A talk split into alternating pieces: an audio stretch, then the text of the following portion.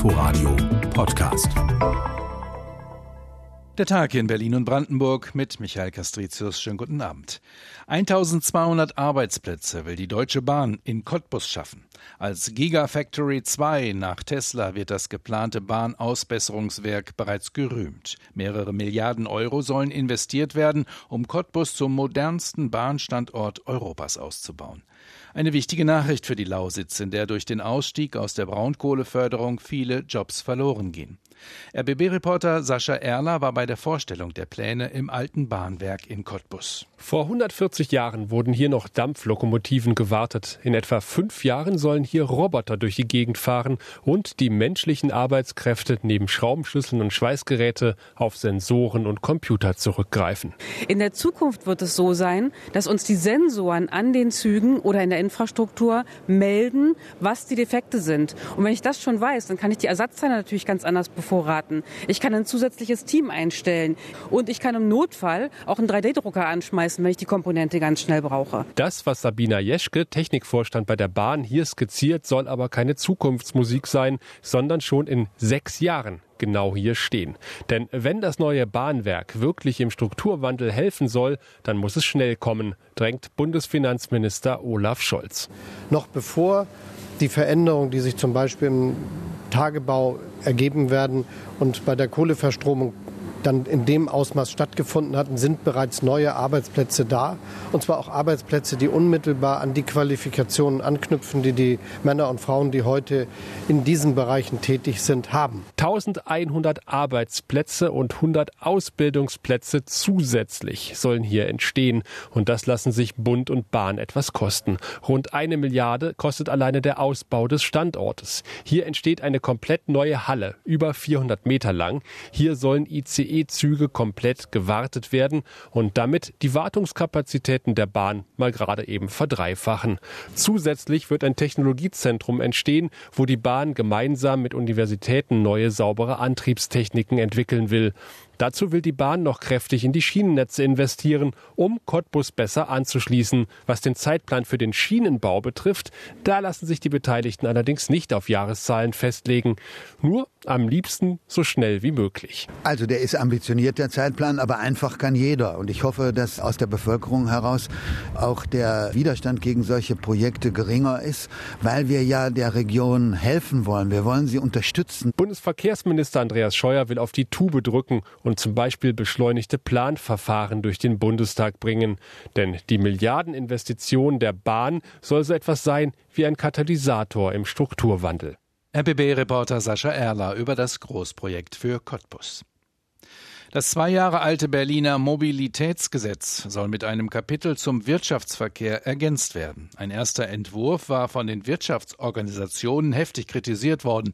Jetzt reagierten sie auf Änderungen durchaus zustimmend, berichtet unser landespolitischer Korrespondent Christoph Reinhardt. Der Verkehrsexperte der IHK, Lutz Kaden, war positiv überrascht, als am Mittwoch die Verkehrsverwaltung den Referentenentwurf vorstellte. Es gibt da eben sehr gute Ansätze. Einmal, dass Berlin sich verpflichtet, die Förderung der Ziele des Wirtschaftsverkehrs sicherzustellen, dann auch eine richtige finanzielle auch Förderung von Alternativen zum dieselbetriebenen Nutzfahrzeugen zu bringen und nicht zu sagen, ab dann und dann darf man mit dem Diesel hier nicht reinkommen. Statt der gefürchteten Verbote nämlich schreibt der Entwurf sogar den Vorrang des Wirtschaftsverkehrs fest. Vor allem beim Lieferverkehr. Pkw-Parkplätze sollen in Ladezonen umgewandelt werden. In der ganzen Stadt will der Senat kleine Umschlagplätze und Depots für den Lieferverkehr reservieren und auch langfristig große Flächen in den Häfen und Güterbahnhöfen vorhalten.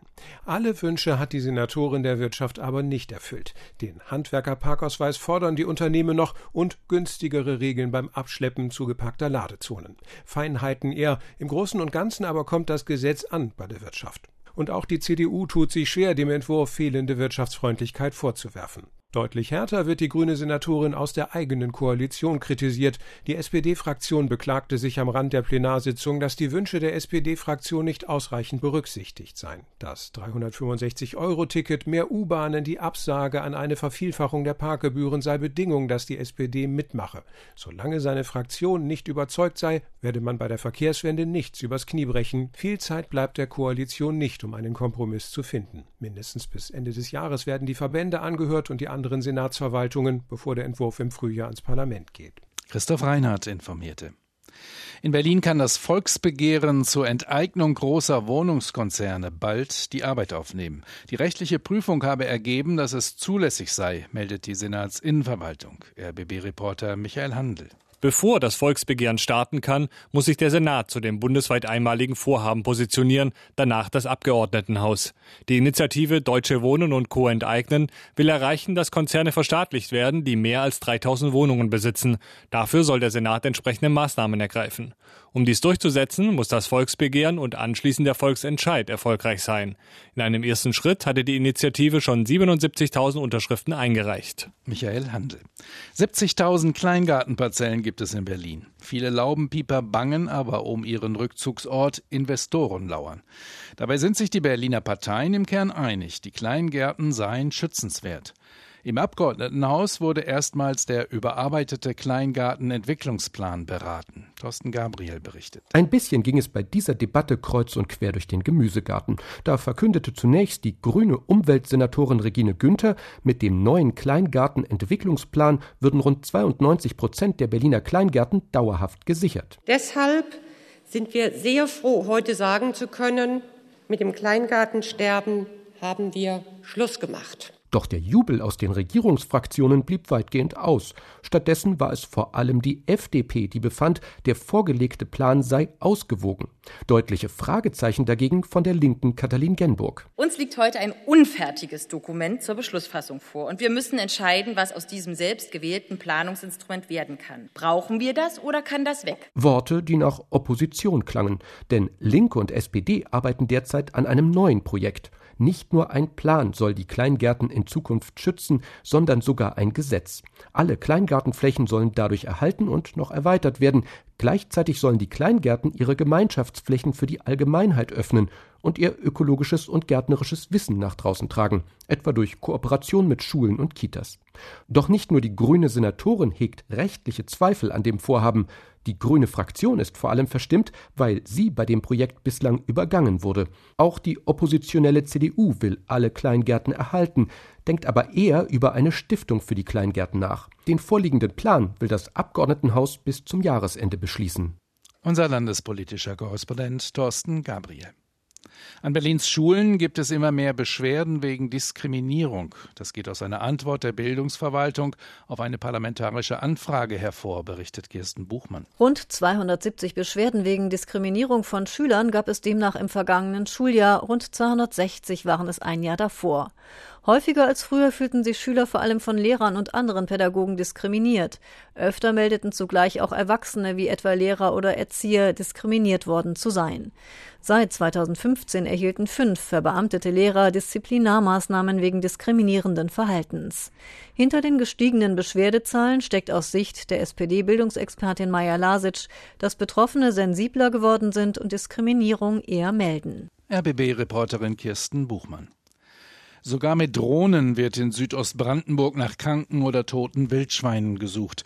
Die Ausbreitung der afrikanischen Schweinepest soll mit allen Mitteln verhindert werden, berichtet RBB-Reporter Sebastian Schiller aus dem Lagezentrum Forst. Hier laufen die Informationen zusammen. Von hier aus werden die Gruppen koordiniert, die im Moment auf offenem Gelände nach Kadavern suchen. Leiter Henrik Schur. Da geht es darum, dass die Verpflegung organisiert wird, dass die Räumlichkeiten bereitstehen. Es geht um die Anlegung von Kadaversammelstellen. Wir haben in dem Sinne erstmal erstmal eine Situation, wo wir der Seuche hinterherlaufen. Seit gestern wurden aber keine weiteren Kadaver entdeckt. Wer beim Waldspaziergang auf ein totes Tier stößt, sollte anrufen und Abstand halten, sagt Katrin Thiele, stellvertretende Amtstierärztin Spree-Neiße. Wichtig ist halt, es kommen spezialisierte Bergeteams, die wirklich da auf die Hygiene achten, wie sie sich einzukleiden haben, dass eben kein Material, kein Virusmaterial verschleppt wird. Denn schon ein bisschen Blut an der Schuhsohle reicht im Zweifel aus. Die Gefahr, die besteht auf alle Fälle. Deswegen sollte man wirklich nicht zu dicht an den Kadaver rangehen und erst recht nicht anfassen. Natürlich auch der verwesende Kadaver, an dem ist virushaltiges Material dran. Und auch wenn es eine Prämie für tote Tiere gibt,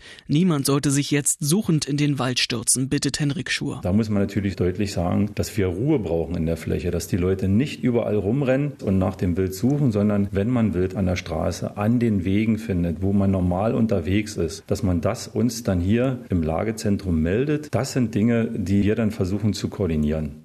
Hendrik Schur, der Leiter des Einsatzstabes im Lagezentrum Forst. Ein knackiges Fischbrötchen oder ein saftiges Zanderfilet gehört für viele zu einem Brandenburg-Ausflug dazu. Und eine Tour mit einem geliehenen Boot. Aber da gibt es einen Zielkonflikt. Durch Wassersport zerstörte Netze und Reusen treiben Fischereibetriebe zur Verzweiflung. Aus Werder eine RBB-Reportage von Susanne Hakenjus. Meterlange Reusen hängen an hohen Stangen auf dem Trockenen. Hinter seinem Fischlokal auf der Insel Werder muss Fischer Tobias May schon wieder große Löcher in seinen Netzen flicken. Da ist einer mit einem Motorboot durchgefahren und hatte komplett zerlegt. Oberleine zerschnitten, Unterleine zerschnitten, in der Mitte eine Handvoll Netz weg. Dann muss dann immer eingesetzt werden, zusammengeknüttet werden. Und hier sitzt man eben dann zwei Stunden Wenigstens. Bis die Folgen dieser Bootsschraube behoben sind. Unbemerkt passiert so ein Unfall nicht. Das wickelt sich um eine Schraube. Und die nehmen dann hoch, nehmen Messer, schneiden rechts und links ab und lassen sich dann von einem anderen Sportbootführer wegschleppen. Der Zeitaufwand für Reparatur, Materialkosten, dazu der Fangausfall. Der Schaden liegt bei gut 700 Euro, ärgert sich der Fischwirtschaftsmeister. Und es wird immer mehr. Es hat zugenommen, weil so viele auf Wasser sind. Das ist das Problem. Einen Meter über die Wasseroberfläche ragen die Reusenstangen. Das Unterwassernetz Netze hängen, zeigen dazu noch rot-weiße Schilder an.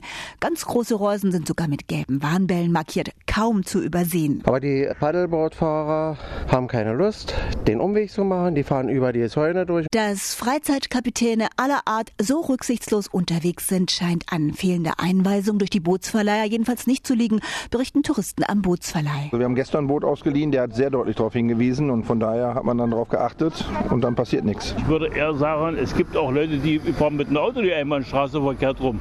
Und da können sie erklären, wie sie wollen. Viele sind auch schlicht überfordert am Steuerrad, weiß Fischer May. Aber Hinweisschilder an allen Reusen tragen einen Buchstabenkürzel. Wasserschutz, Polizei, Schifffahrtsamt und auch die Verleiher wissen, für welchen Betrieb das steht.